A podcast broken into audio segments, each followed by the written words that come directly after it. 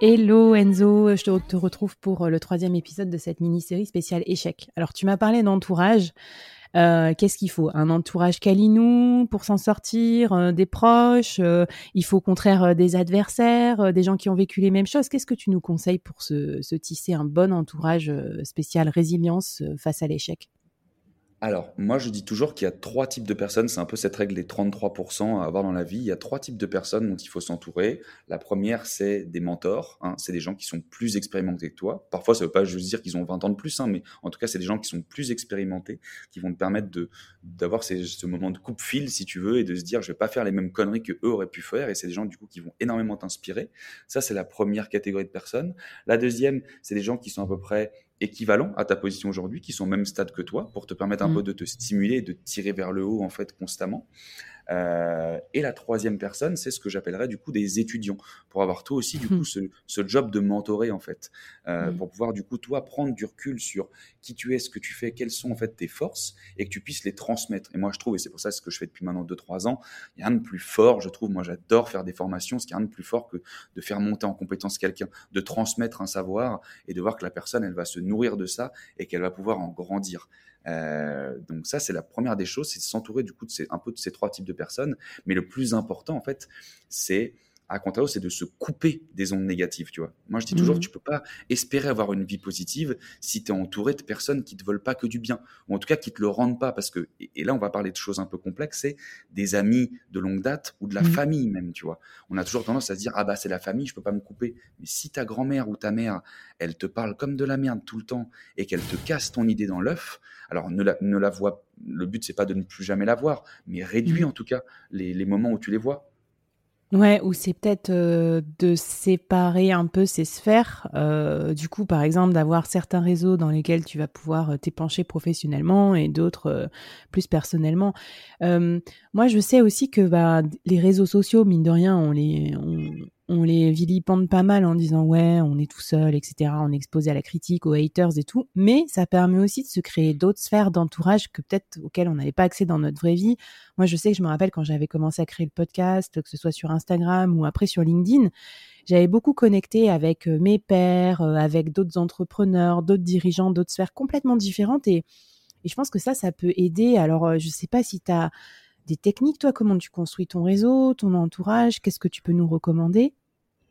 Bah, moi, du coup, euh, j'adore faire du réseau, en fait, depuis toujours. Je suis mmh. quelqu'un de très sociable, j'adore aller vers les gens. J'ai fait un job à l'époque, quand j'avais 19 ans, qui était de vendre des ONG dans la rue. Donc, si tu veux, fallait que j'arrête les gens mmh. à n'importe quel coin de gare et leur vendre des ONG. Donc, ça m'a pas mal aidé à booster ma confiance en moi. Alors, je dis pas à tout le monde d'aller vendre des ONG dans la rue pour ça, mais, euh, mais ça m'a beaucoup aidé. Et puis, mon job de commercial, du coup, fait qu'aussi, je suis très avenant. Mon job, c'est de faire de la chasse. Donc, j'adore vraiment, c'est mon métier, je le kiffe parce que j'adore rencontrer des nouvelles personnes mmh. tout le temps. Et euh, j'utilise beaucoup LinkedIn pour ça. LinkedIn, encore une fois, c'est un super outil où euh, tu peux trouver des gens qui sont même aux antipodes de toi, dans des secteurs totalement différents, qui peuvent avoir un job un peu similaire, mmh. et tu peux te rendre compte que tu as des centres d'intérêt communs, que tu as des parcours plus ou moins communs, alors que pour l'instant, tu as des univers mmh. totalement euh, opposés. Euh, et donc ça, c'est hyper enrichissant, donc pas hésiter à aller vers les gens.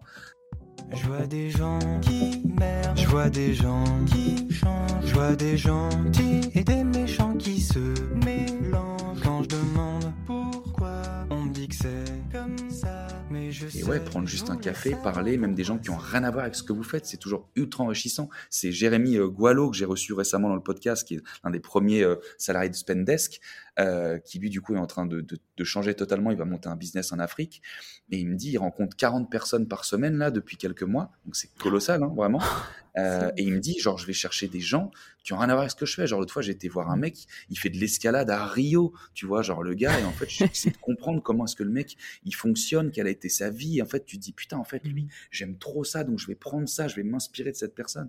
Donc, mmh. inspirez-vous, rencontrez des gens, n'ayez pas peur, restez pas tout seul, quoi. Et pour revenir à l'échec, euh, tu vois, je vais mettre un TED Talk moi qui m'avait marqué dans ma dans ma jeune euh, dans mes débuts de de, de leader, on va dire. Euh, C'était euh, donc une une chercheuse qui explique quelle est la qualité des leaders qui qui sont super puissants aujourd'hui, c'est qu'ils ont un réseau hyper diversifié. Et donc, ils ont aussi des gens dans leur réseau qui ne font pas le même métier, qui n'ont pas la même CSP, qui n'ont pas la même couleur de peau, qui n'ont pas, etc. Plein de trucs qui, en gros, qui partagent pas les mêmes valeurs complètement. Et ça, c'est super important. Donc, je vous remets le lien dans la newsletter. E, est-ce que tu veux nous donner un petit défi? Parce que tu sais que derrière ce micro et derrière ces AirPods, mmh. tout le monde n'est pas peut-être aussi expansif que toi. Je suis sûre qu'il y en a qui redoutent déjà en se disant oh, merde, faut que j'aille réseauter. Pourtant, je pense qu'on peut le faire même si on est introverti.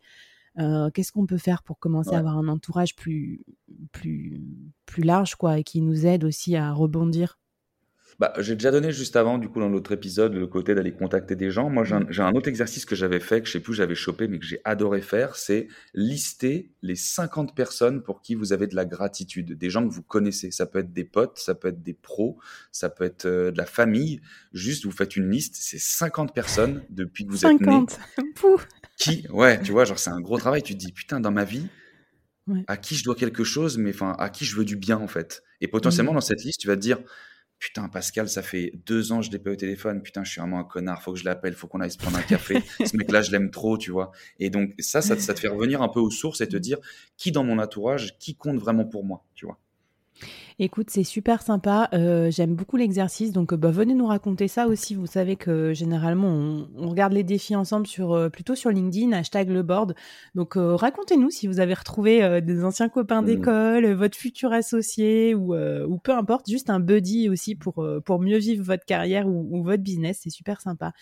la force du lien, moi, je trouve ça super important. C'est ce qu'on vient de voir dans cet épisode. Ça nous aide à relativiser. Mais des fois, Enzo, ce lien, c'est-à-dire ce que pensent les autres aussi de ce qu'on fait, ça peut être un peu à double tranchant. Et pour moi, c'est c'est une des peurs euh, fondamentales quoi aussi de l'être humain, c'est la peur du regard des autres.